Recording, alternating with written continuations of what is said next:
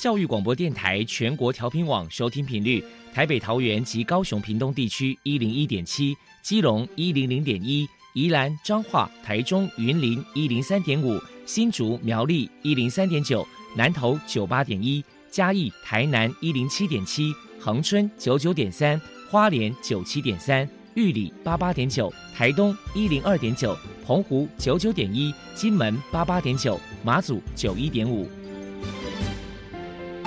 爱是包容，爱是牺牲，爱是分享，爱是服务。因为爱，特殊教育充满了无限的可能。用爱关怀身心障碍同学的未来，用心倾听资赋优异子女的心声。欢迎老师、家长、同学们，大家一起加入特别的爱这个大家庭。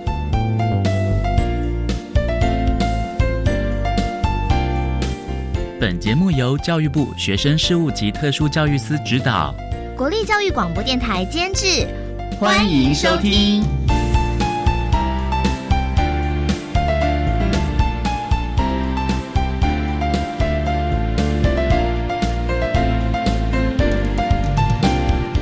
为爱，我们在空中相会，欢迎您再度收听特别的爱，我是小莹。今天节目将为您探讨有关于高等教育阶段职业转衔的相关经验。首先，在爱的小百科单元里头，波波将为你安排超级发电机单元，为你邀请万华视障生活重建中心及社区工作坊的督导黄庆玲黄督导为大家介绍视障者职训的技巧，还有学习的心态，提供大家可以做参考。另外，今天的主题专访为你安排的是爱的搜寻引擎，为你邀请国立台北教育大学资源教室的李佩芳辅导老师，为大家分享针对国立台北教育大学的同学们学校的资源教室所提供的各项攻读的训练，还有相关职场能力的训练。稍待也请李佩芳辅导老师为大家分享。节目最后为你安排的是爱的加油站。为你邀请国立高雄师范大学智商心理与附件智商研究所的林真平教授为大家加油打气喽！好，那么开始为您进行今天特别的爱第一部分，由波波为大家安排超级发电机单元。超级发电机，亲爱的家长朋友，您知道有哪些地方可以整合孩子该享有的权利与资源吗？无论你在哪里，快到发电机的保护网里。特殊教育往往相连，紧紧照顾你，一同关心身心障碍孩子的成长。Hello，大家好，我是 Bobo。今天的超级发电机，我们特别邀请到万华视障生活重建中心及社区工坊的督导黄静玲小姐，来跟大家谈一谈有关于视障者的职训技巧，还有学习心态。那黄督导呢？本身呢，在万华视障生活重建中心及社区工坊工作有多年的经验了。那这个地方呢，是台湾的第一座视多障的小作所。目前呢，是由台北市政府社会局委托台北市视障者家长协会来经营管理。那我们先来请教一下黄督导，因为我们在过去呢，也有训练了很多的视障者学习一些生活自理能力，还有一些工作技能。首先，请你来谈一谈。在教导视障朋友在学习技能上，或者是职训的过程当中，在教学上有哪一些小 table 呢？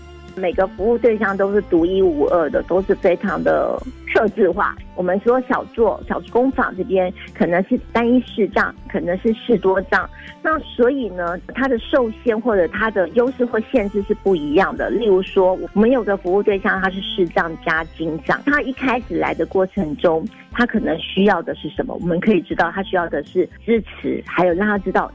旁边有很多人在关注他，在陪伴他，因为他被认同，所以他需要的是比较多时间的陪伴。但我们也有一个服务对象，他是视障加唐氏症，唐宝宝，他过去有视觉的，但是。呃，久而久之，用进废退，他可能不太会去使用眼睛，或者眼睛的疾病退化了，家人也没有在第一个时间发现，所以他在跌跌撞撞过程中，他对环境产生了恐惧，所以这时候我们可能除了情感的、身体的协助以外，就是人导法支持以外，我们就给他了一个设摆手杖，来教他说：，哎，我今天摆手杖是身体的延伸，当你手杖伸出去了，你左右两点是去。碰触哎有障碍物之后，你会听到声音。这时候你要怎么样去检查，我们就可以走下一步的安全。所以这样的部分，除了辅具，还要是口语的提醒。再来是我们也有一个服务对象，他是视障加自闭症。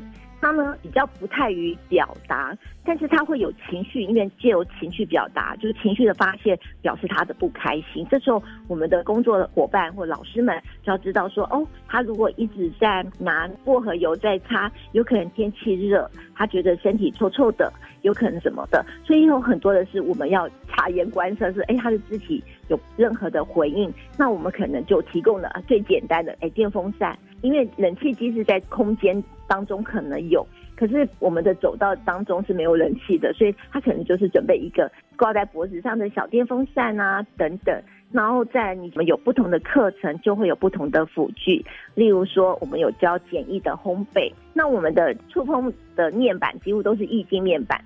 对于没有视觉的服务对象，他怎么知道？这时我们就会有一些些些小贴纸。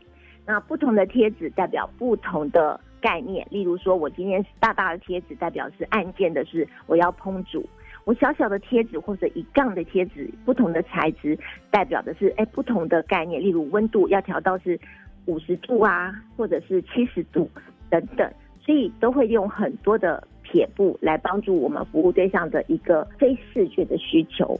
那当然也有一些服务对象说，老师，我想听音乐。当然，手机这个安卓系统或者 iPhone 系统，我们透过盲用电脑老师的教学或者资讯老师的教学，让他可以重返非视觉去了解按键，甚至口语。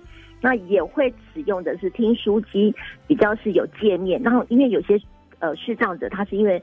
呃，糖尿病导致的视觉损伤，所以他对于触觉的上面敏感度是比较不够的，所以呢，他可以用比较明确的按键的位置、方位、路标线索的一个概念建构，让他能够去使用这些的工具，然后让他慢慢的经由时间的陪伴、训练、反复的练习，然后声音的回馈来操作。等于是针对不同那个障碍一个程度，然后给予不同的一些小 paper 就对了，去量身把他们打造就对了。你好 聪明，这真的很多，因为真的每个人的需求不一样，所以其实很难讲。每一个服务对象就是我们要从评估、了解、观察去建立，让他知道他的能力。但是其实这些能力不是我觉得他需要，而是透过他的反应，我们在共同拟定他真的可以操作。而他真的却愿意接受。接下来想要请教一下黄督导，就是说，视障朋友来到小作所或者是中心这里学习一些职业技能，或者是生活自理能力，他本身呢的心态上面到底该保持着什么样的态度呢？其实很单纯的这么说了，如果今天我有个服务个案是中途视障，只是单纯的视障，他会寻求我们的协助时候，一定我们会有一个社工。那社工会了解说，哎，今天你的视障导致你在生活环境中有什么的问题，有什么的困难点？他可能要从家到我们中心上课就是一个困难，因为他第一个。他不知道来这个 A 点到 B 点的移动，那当然我们都会给他一些讯息。你有没有家人的支持？你会不会用富康巴士？就是你会订车。再者，我们会做家访的过程中，我们的社工或者我们有所谓的智力协助员，我们可以陪同他从他的住家到我们的中心进行课程的安排跟物谈。当然，我们有部分的课程会在我们中心进行，可是我们最后的目的是回归社会、回归家庭，所以在中心上课的时间可能是一部分，但我们还是希望他能跟家里的支持做连接。所以中心上完课了，我们就会说：“哎，那你这个部分会在家里也会到进行。”所以我们的老师会到宅去进行课程的教学，让他能够把这个技能。是在他生活的这个环境当中，一样可以去执行，这才是最归的回归社会、回归自立生活的一个目的。当然说，他可能心态上在这个过程当中，因为等于算是也很多的考验跟挑战，等于也是说，可能难免也会有些视障朋友可能会中途胆怯，或者是说他可能会有失败的一个现象，很多人放弃这样子。基本上我看起来，就是我们最近啊，有几个服务对象就会可能像说，呃，我以。以个案来讲好了，大部分我刚刚前面说，我们会社工可能到家里家访，了解家庭的状况，当然也有可能陪同他到中心，所以这一路上需要的是很多的是人力的支持跟陪伴。那家人的陪伴，我们的专业的陪伴，所以这个陪伴过程中是可以降低他的焦虑，但是相对的也提供了他一些社会资源，例如他可以有志工的协助，或者他可以使用大众运输工具，然后引导人员、志工协同等等。再者呢，他的心理的这个层面，或许他还没有走出来的情况下。我们可能就是跟他讲说，你要不要我们的心理智商，或者是我们有同才团体，例如说在 COVID nineteen 之前，我们有办的万华美食的团体课程，就是有五六位伙伴，有透过专业的心理智商老师来介绍万华的美食的过程中，也会同才的支持，说哦，我过去可能也刚开始。走不出来，可是经过了什么样的课程，或者经过什么同台支持经验的分享，哎，让他觉得哦，原来在生活周遭以为只有我这个视障者，其实不会，其实大环境中也有很多的视障朋友，他们如何慢慢的走出来，我觉得那是一个历程。那透过了同台。我觉得他们就慢慢的有自信心，当然也会有打退堂鼓的。那我最近就看到一个服务对象，他说了，他原本住在某个社区的社区家园或家里的部分，但因为重新申请的课程刚好要到了万华这个社区的生活，可是他发现他到了这个社区，可能刚来，左邻右舍都不认识啊，等等，他会觉得哦，在这个社区有点冷漠。我们知道人的相处需要时间，可是对于中途是这样子，他的这个时间对他来讲也是一种心理的挑战。所以他在我们的提供了三次试色课程之后，他跟我们的社工说：“我觉得我还是经过了沟通，我的原来的房东觉得他还是很欢迎我再回去原本的社区居住，所以他会觉得课程可能就不需要了。但是其实，在当中我们好像觉得他打退堂鼓，对不对？但是我自己觉得。”这也是一个很好的学习，因为他觉得这里不适合我，说他透过了手机或者他过去的认识的人，他去沟通他的需求。其实相对的，我们看到他知道怎么去求助，这相对就是也是他的经验。我觉得很多事情是一体两面，但是我觉得对我来讲，他也是另外一种求提高他求救的一个求助求助的一个技能，也是呈现给我看。也是至少他有去试啊，去 try 这样子。对，我觉得尝试是一个很重要的开端，可能会走回头路，但也有可能因为 try error 可能哎过了，所以这个经验累积是需要不断的经历，人是从经历中成长的。对，对，是视障朋友可能在学这一块，可能应该也保持着这样的一个心态在的，对了。非常谢谢万华视障生活重建中心及社区工坊的督导黄金玲小姐接受我们的访问。现在，我们就把节目现场交还给主持人小莹。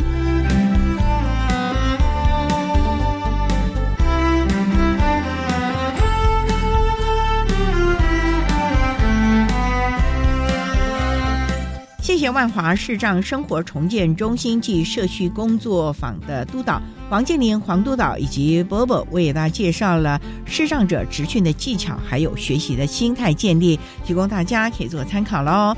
您现在所收听的节目是国立教育广播电台特别的爱，这个节目在每个星期六和星期天的十六点零五分到十七点播出。接下来为您进行今天的主题专访，今天的主题专访为您安排的是爱的搜寻引擎。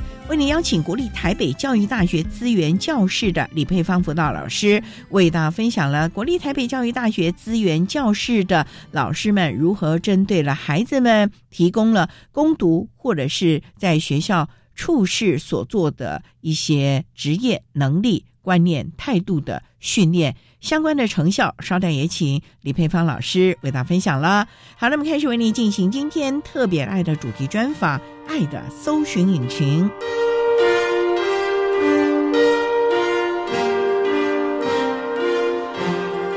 爱的搜寻引擎。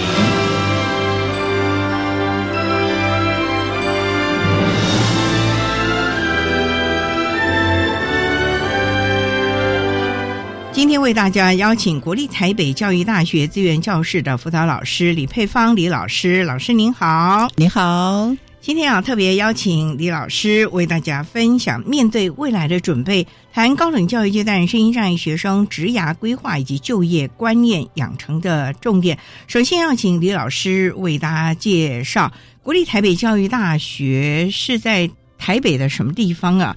台北教育大学是在台北市和平东路二段一百三十四号。常常很多人都会把台北大学、台北市立大学都搞混，我自己以前也常常这样子。国立台北教育大学常常都会把它简称为国北教大或者北教大，更简单的就叫国北，这是我们常常称呼的。它跟市立大学就是爱国西路。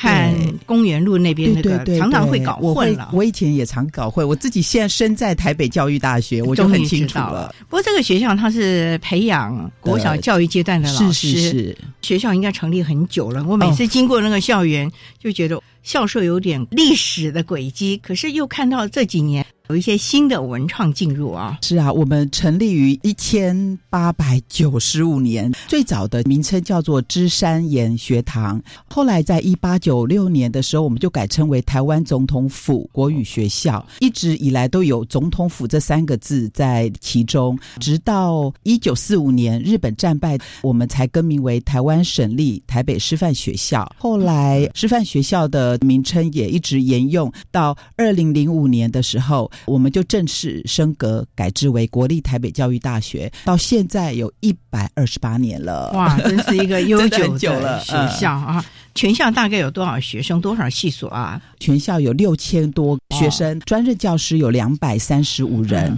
分为三个学院，还有一个是学位学程。学院的部分，我们有教育学院、人文艺术学院，还有理学院。教育学院有七个系所。人文艺术学院的六个系所，理学院也有五个系所，还有一个是国际学位学程，有当代艺术评论与策展研究全英文的硕士学位学程，还有东南亚区域管理硕士学位学程，还有最后一个是学习与教学国际硕士学位学程，真是多元呢。是啊，那我们的特教生有多少呢？大概就是四十五人到五十人左右，各障碍类别都有吗？都有。我们大概听障生、视障生、脑麻、情障、智障、身体病弱或自闭症，当然也有多重的学生。但在各系所喽？对，我们各系所大概平均分配，大概有在特教系、薪资系、社发系、教育系。教经系、自然系、数位系、语创系，还有音乐系、艺社系跟台文所，最多的话是在特教系、薪资系以及语创所。国北的学生出去之后，是不是几乎都是要从事教学的工作啊？我想每个人有不同的面向，每每个人有不同的目标。虽然每位学生进到国北教大都有机会成为未来的师长。但是成为一位正式老师真的不容易，需要经过层层的关卡，所以仍有许多学生最后转入其他的行业。啊，身心障碍学生有时也会受限于障碍他自己的状况，在大学学习的过程中，发现兴趣与科系不符，或认为自己不适合担任教职，转而成为补教界的老师，或者在机构服务的。比比皆是，所以其实也是蛮多元的啊，很多元。好，那商代要再请国立台北教育大学资源教室的李佩芳辅导老师，再为大家分享针对高等教育阶段呢，国立台北教育大学对我们的特教生的职涯规划还有就业观念的一些重点喽。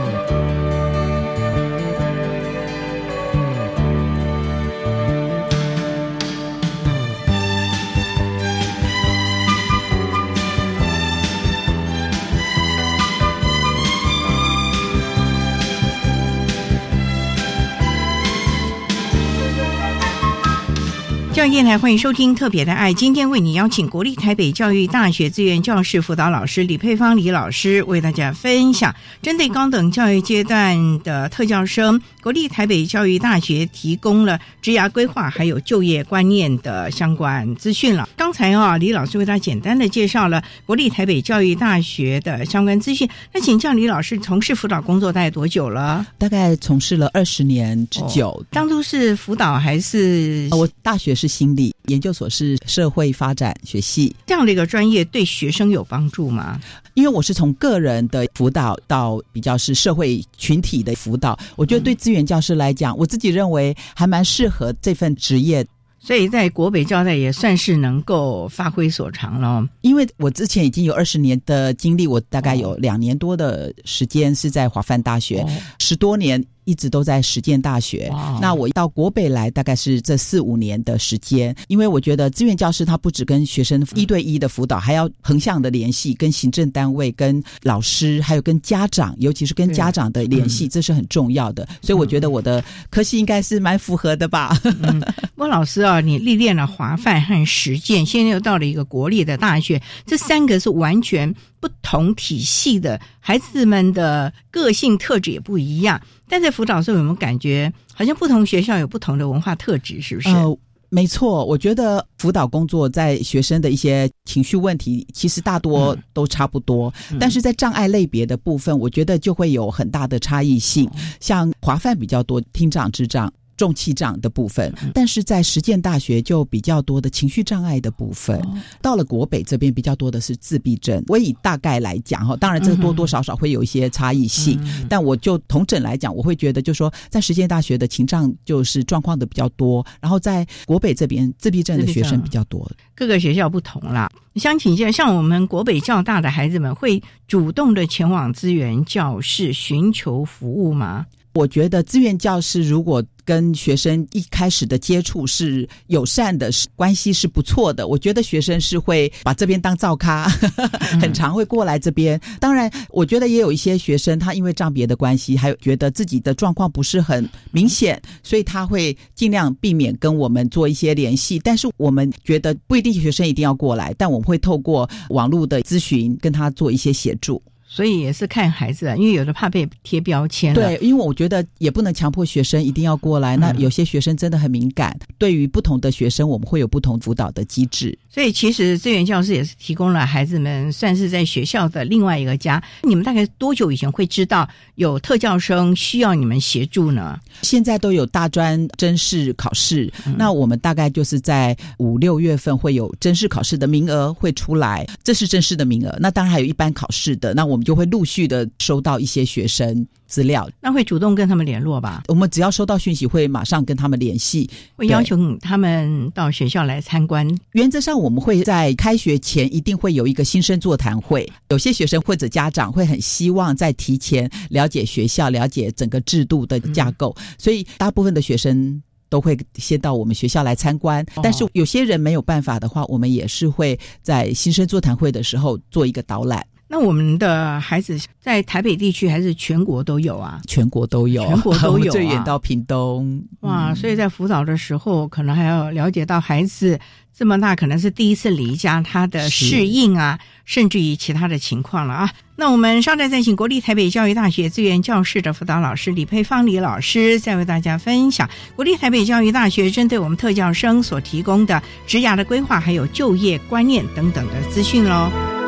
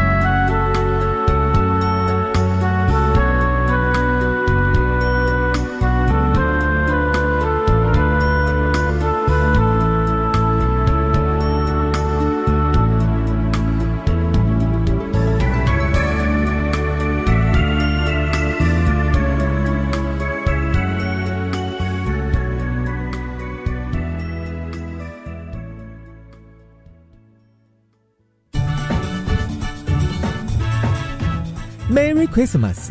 大家好，我是长刚，祝大家幸福美满的度过一个特别的耶诞节。邀请大家打开收音机，连上网络，透过教育电台的官网或 App 收听彰化分台每周一到周四下午两点零五分由长刚主持的《悠活在一起》，哟呼。什么？这一款美妆品是你们开发销售的？哇，也太强了吧！我们是将原香作物的植萃原料应用在美妆品上，很特别吧？有经费研发吗？我和伙伴们参加了 U Star 创新创业计划，不只有机会拿到创业奖金，还有各领域的夜市陪伴辅导哦。哦，听起来很不错，我应该也要去尝试一下。你可以上 U Star 创新创业计划官方网站查询。欢迎和我一起创业，为原民部落打拼。以上广告由教育部提供。过马路最常发生意外的原因有哪些？嗯，我知道，没有遵守交通号志，没有走在斑马线上，低头划手机，没有注意四方来车。那骑乘机车发生事故最大肇事原因呢？唉，说了很久，但还是有人贪图方便，不戴安全帽，没遵守交通规则，以及蛇行超速最危险。出门平安归，安全不吃亏。以上广告由教育部提供。管那么的水，落嘎西木啊！大家好，我们是欧开合唱团。您现在收听的是教育电台。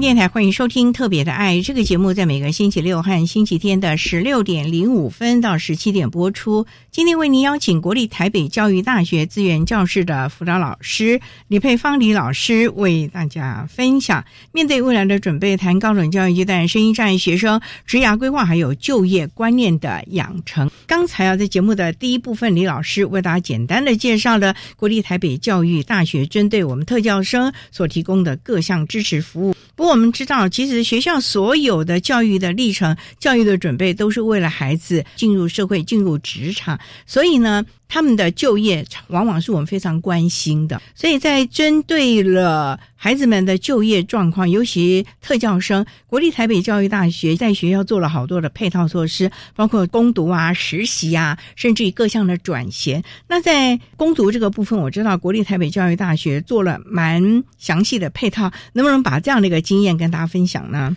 我其实也很压抑，这样子的一个做法好像反应还蛮好的，因为我在实践攻读的部分，我做了一些改善。到国北其实是截然不同的一个体系，所以我就想在国北我该怎么处理？那我到国北的第二天还是第三天？因为再过两天就要举办新生座谈会了，这个活动是非常大的活动，我就想要吆喝。当下的一些攻读生一起来参与，当时我有点吓到。国北交大的攻读生有十几个在办公室里面，我们的平数只有七八平，可是却有十几个学生在办公室里面，我真的有点吓到，就觉得不行，一定要让他们来做点事，因为每个人都在划手机。我就吆喝一下，大家可不可以一起来？我们把一些文具都准备好。我觉得我好像在唱独角戏，没有人理我，我有点吓到。后来因为实践他们比较主动嘛，在攻读的时候，还是因为你在实践。建立的一个制度，因为实践是一步一脚印这样上来的。后来的学生是非常的主动的，而且有礼貌。国北过去可能没有这样的一个做法，对，而且因为制度的关系，有很多身心障碍教职员，就是一些名额的部分，就变成是资源教师来承担，所以十几个人都在这里，全部都是身心障碍学生。身心障碍的学生，在这样的情况之下，我觉得怎么样让学校能够增聘？教职员，怎么样让我们的攻读生能够更有能力？因为这些人出去都是要当老师的，我真的是觉得天呐，这样子我们资源教师培养的是一些越来越懒的学生，越来越懒的老师。我觉得我自己承担这样子的责任，我很担心很难过，所以我就在思考该怎么办。那也就在这样子的一个过程当中，我就成立一个外派制度。当时还没有想到是名称叫做外派，那时候只是希望我要把他们的能力养成，要让学校看到他们的能力，而不是看到这些人就在那边划手机。后来说真的，我觉得国北教大的学生真的个个都很有能力。那你在做这样的一个改革创意的时候，学校行政体系支持吗？因为你等于在给大家找工作了，对学生来说也是本来人家轻轻松松的，你把他分配工作，其实教职员也都要多一点负担了，因为他们可能要有任务指派啊，或者是指导啊，各方面啦。其实不瞒你说，我刚开始前期我真的遇到了很多的挫折。我们的一些长官还私底下说：“配方，你们的身心障碍真的很难用，请不要再推给我们了。”真的好难过，那时候真的我都快流眼泪了，就觉得说，为什么我们的学生会让人家有这样的感觉？你那时候把他推荐到其他的处室了，因为我当时到的时候是新人，那我们正好有一个群组是有两百多的教职员在里面，所谓的出生之虎不畏虎，所以我就在那个群组里面就说。我是资源教师的学生，那我有这样子的想法，而且我也特别跟大家讲，这是额外的配额，因为每个系所或者是每个行政单位是有公读生的配置时数的，我就跟大家这是额外的哈，特别把一些制度面的部分跟大家说明。当然，有些人就觉得还蛮不错的，出到此处就有这样子的一个热忱热忱，我就想说，起码有几个人是跟我按赞啊，或者跟我说你好厉害哦，你很棒啊哈，有这样子的想法。问题是真正执行起来就有状况，对。所以孩子的能力还不够，没错。所以呢，我就想泼出去之后，我就说我会做培训。我觉得在培训之前，因为我跟我们当时的执秘就是陈佩玉教授，我就跟他沟通，我说进去是九月份，我说我要攻读生培训的一个状况，然后利用寒假来做一个集训，三月份。开学我就可以分派他们出去了。我觉得你的长官能够支持，我觉得非常重要。他一说好，我那整个力量都出来了。我就是把大概简单的架构弄出来。第一个，我办了一个之前说明会，把人事室主任、把学务长，就是我们的长官，还有我们的执命，以及愿意愿意参加的、接受的一个细级，还有行政单位愿意的。过来开会，当然在这过程当中，我也弄了一个 Google 表单，让他们去填写一下，他们希望的学生的类别是什么样。因为有些人可能要接听电话，他们就不能用听障声，所以在这样的过程当中，我就召开了一个职前说明会。让大家知道我们的学生需要改变，为什么要改变呢？因为这些学生本质是非常优良的，可是到了我们资源教室这么小的一个空间，这么小的一个环境，我们挤了十个多人，变成养成他们懒散的习惯。我觉得这是气需要改变的，所以当下的老师们还有教职员们，他们也非常的认同。所以呢，我私底下也跟他们做紧密的沟通，是第一个。我们还会有团督，我们还会有一对一的个督，而且一对一的个督我是做的很详尽的。这个一对一个督之前，我一定会跟外派的单位先做联系，先了解一下，会先放学生过去先做实习，那他们实习的状况如何，回报给我。那我觉得在那过程当中，教职员们给我的一些回馈都非常的正面，也让我觉得我在寒假的时候一定要好好的把他们做一个很好的培训。不过那培训的话，也是一个。蛮重点的啊！我们稍待再请国立台北教育大学资源教室的李佩芳辅导老师，再为大家分享国立台北教育大学学针对我们身心障碍学生职涯的规划，还有在学校内的一些攻读所做的一些实习的训练喽。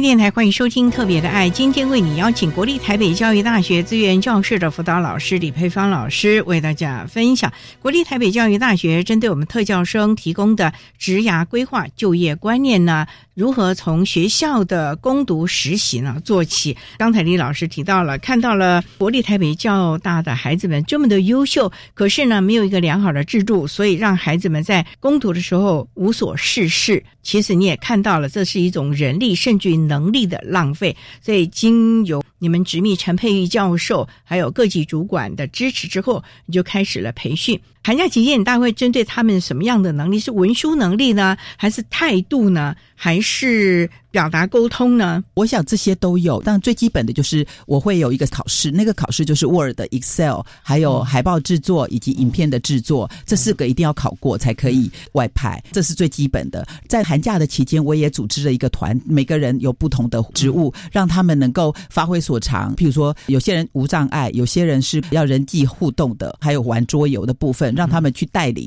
我让他们有独立思考的状况，就是让他们养成这个部分。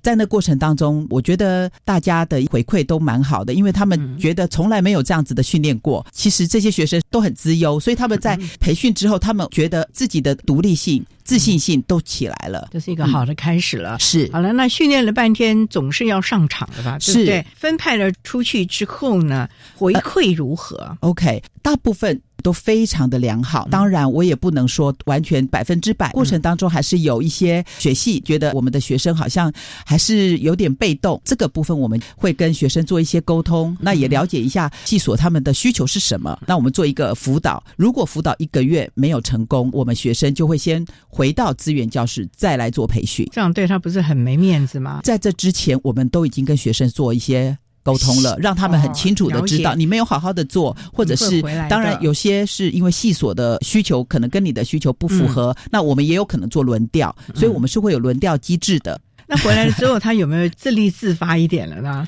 一个负面的是，有一个学生回来真的很挫折。说真的，在那过程当中，我们得多一些的辅导。我觉得应该是之前的一些习性没有改好，所以他的懒散的习惯还是在的。所谓的懒散是懒散到什么地步？迟到、早退。还是呃做的事情，做的事情会延缓。比如说明天要交哦，他可能就是一个礼拜之后才交。对我来讲，我觉得这是很大的一个事情，而且我们已经跟他讲，这是事情得做好。但是他事情做不好的话，我们就把他请回来资源教室了解一下这件事情是困难呢，还是怎么样？我可以跟他沟通。说真的，我们也辅导很久。后来这位学生更清楚自己的状况之后，他其实是不懂得怎么做。但他碍于面子，他觉得自己很能干，不愿意说的一过程当中，我们让他理解，其实是可以求救的。那这个孩子经过了这样的，又再回去了其他单位继续攻读了吗？对，因为同样一个工作环境，他还是有点担心，我们就辅导他到另外一个单位。到另外一个单位之后，他整个就一帆风顺了。那这样的一个一帆风顺，有没有持续到他毕业之后？就不管他有没有从事教职，真的正式的职场之后，这样的一个良好的态度。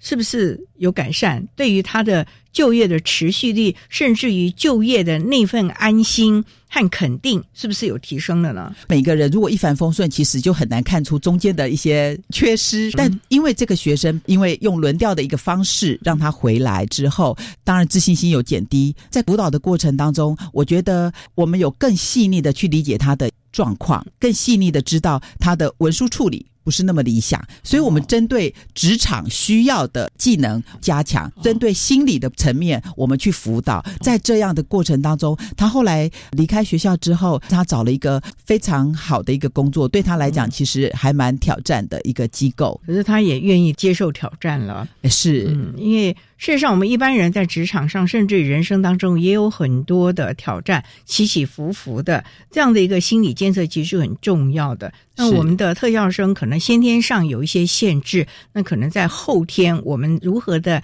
提升他们的能力和观念，我觉得这才是更重要的。这是一个比较好的孩子，他接受了自我的不足，然后慢慢。那您说还有一个不是很好的个案呢？这个就是不是很好的个案，我们的学生。被派出去之后，每个状况非常好。再有状况，我们就不会派出去了。派出去的都是已经状况非常好的，我们有做筛选。所以这个孩子他在那边是。不能配合吗？也是懒散吗？刚刚说的那个学生，其实就是他，这是我们里面最需要协助的一个学生。就刚刚我所说的那位学生，后来毕业之后，他就真的比较一帆风顺。所以其实还是要有适当的辅导来提供他们了啊。好，那我们稍待哦，再请国立台北教育大学资源教室的辅导老师李佩芳老师，再为大家分享针对于我们国北教大的孩子未来的就业呢。台北教育大学所提供的各项的支持服务喽。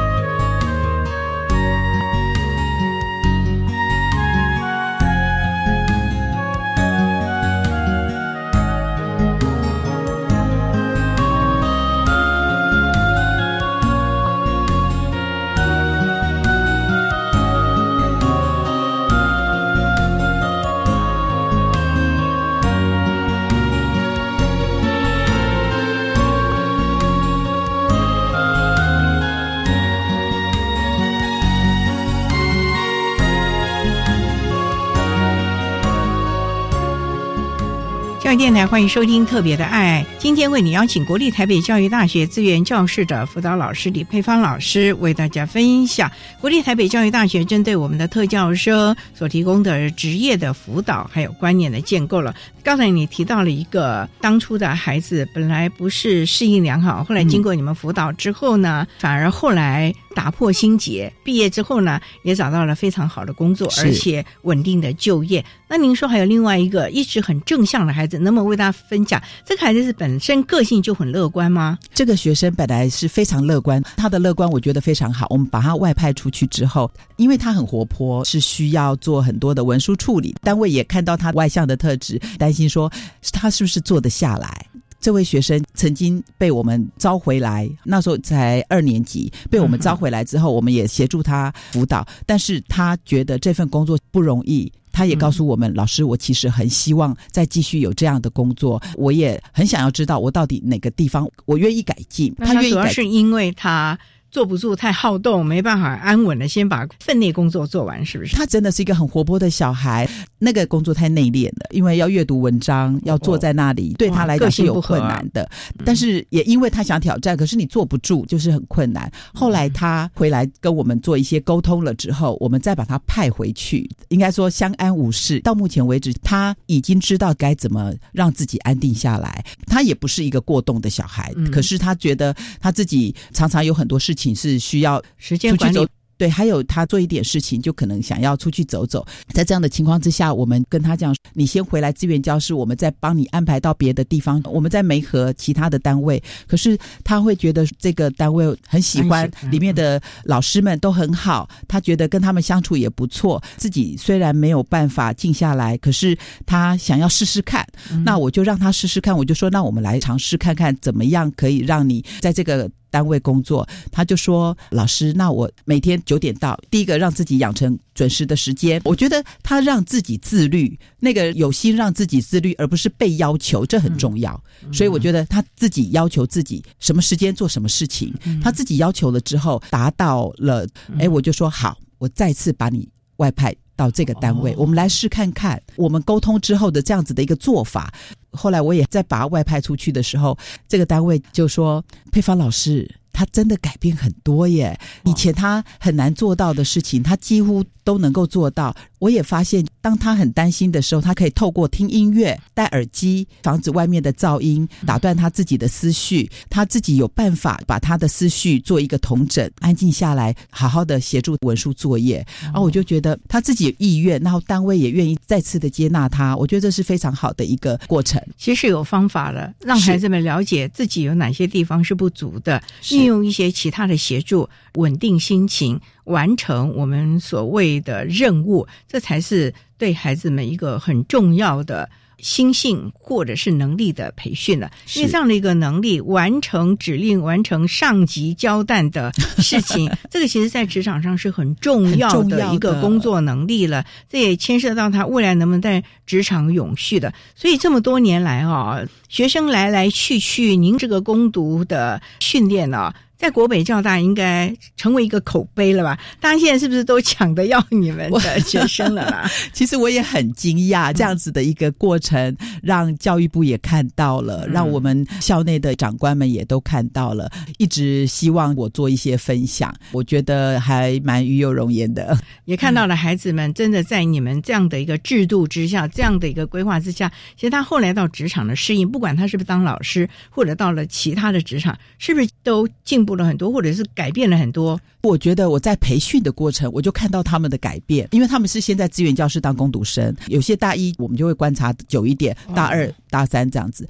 在观察的过程当中，每个学生都要跟我们做很多很多的沟通，我们也做很多的了解。每个学生不是一直都是非常的好，每个学生都要在稍微的微调。那在那微调的过程当中，需要有很多的冲击，让他们知道自己不足的地方是哪里，需要改变。的是哪里，或者是需要加强的部分是哪里？所以在那过程当中，培训是最辛苦的，非常重要的。因为我们在很多的高等教育阶段，强调的都是知识的获得、知识的学习，对于职场上的适应，甚至于职场的链接这一块，其实并没有做的非常的紧密。很多的孩子常常会觉得学非所用，事实上是大家不了解理论。是要配合你的实际来发挥的，可是在这个中间呢，我们没有让孩子了解。可是还有一个很重要的，就是他的观念，在职场上不是光能力，有的时候是你的工作态度，是你的团结性、你的合作性、协调性，甚至于我们所谓的承担自我管理这样的一个责任。所以这么多年来，是不是国北教大也针对了我们在职场上所看到了？各项的问题，提供了孩子很多他个人的辅导，或者是个人的改善了呢。我想这个很多，我们资源教师在培训攻读生，甚至我们应该是说对所有生障学生，我们都有很多支持服务。学生进来，我们会做一个 ISP，所谓的支持性服务规划。了解了解之后，我们会举办很多相关职场的工作坊。其实我觉得最重要的是履历自传的撰写，因为我发现这些学生在写履历的过程当中是可以慢慢的统整自己的能力。那如果早一点让他们学习写履历自传，早一点。重整自己能力还有技术的一个状况，我觉得对他们是有很大的益处。所以所有的攻读生进来，我一定要求他们写，不管写得好写不好，我就要求他们要写履历。那履历之后，我一定会修改，改了之后再让他们回去再重新写一份。所以对我来讲，履历自传是非常重要的一门。表达沟通啊，其实都是在我们的就业环境当中，甚至于整个人生当中是环环相扣的。是，只是这些的能力呢，可能在我们的课堂上没有非常正式的教导孩子们，这可能就是像我们的特教生必须在资源教室，那我们一般学生可能是要在我们的职涯辅导中心啊、智商中心来做这个相关的配套了。不过最重要的，孩子们呢要知道。了解自己的足和不足之处了，知道去求助，甚至于寻找相关的资源。因为在学校里面的资源那是非常丰沛的，可是我们发觉好多孩子不知道怎么来使用了。是，所以呢，国北校大这样的一个经验呢，真的可以提供给我们其他的学校做一个参考。因为呢，技职体系有所谓的实习的这样一个制度，有证照的制度。嗯，可是我们一般的大学，甚至于像我们师范体系的，可能就没有这样所谓的实习，除非老师没有实习的。所以呢。这样的一个概念，这样的一个特色呢，其实是需要好好的在这个大学四年、五年的这个阶段为孩子们建构起来了。国立台北教育大学这样的一个机制，可以提供大家做个参考了。那今天也非常谢谢国立台北教育大学资源教室的李佩芳老师为大家分享了国立台北教育大学针对特教生所做的职涯规划，从攻读开始的一些训练了。非常谢谢你，李老师，谢谢。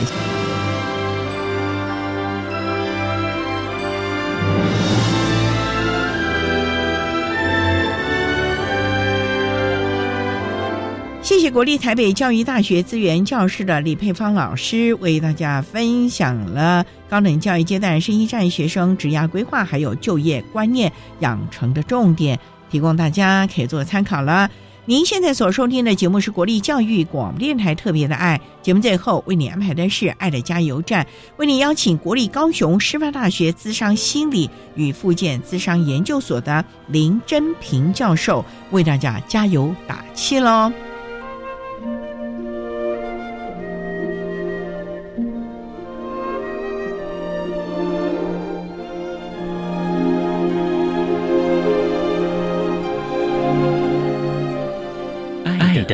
加油站。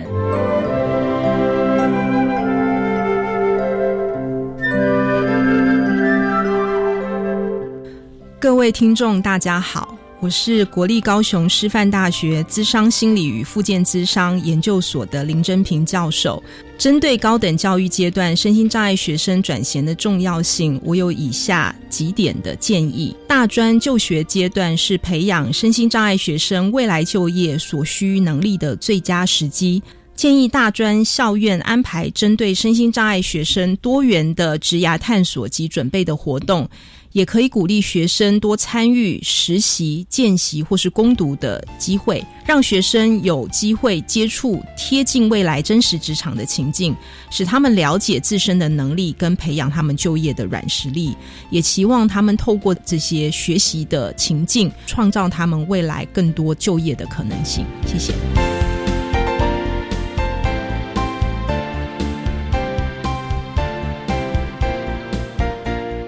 今天节目就为您进行到这，感谢你的收听。在下个星期节目中，为你邀请社团法人中华民国自闭症权益促进会的郑文正创会理事长，为大家分享社区家园的建构，谈自闭症青年安养实施的现况经验，提供大家可以做参考喽。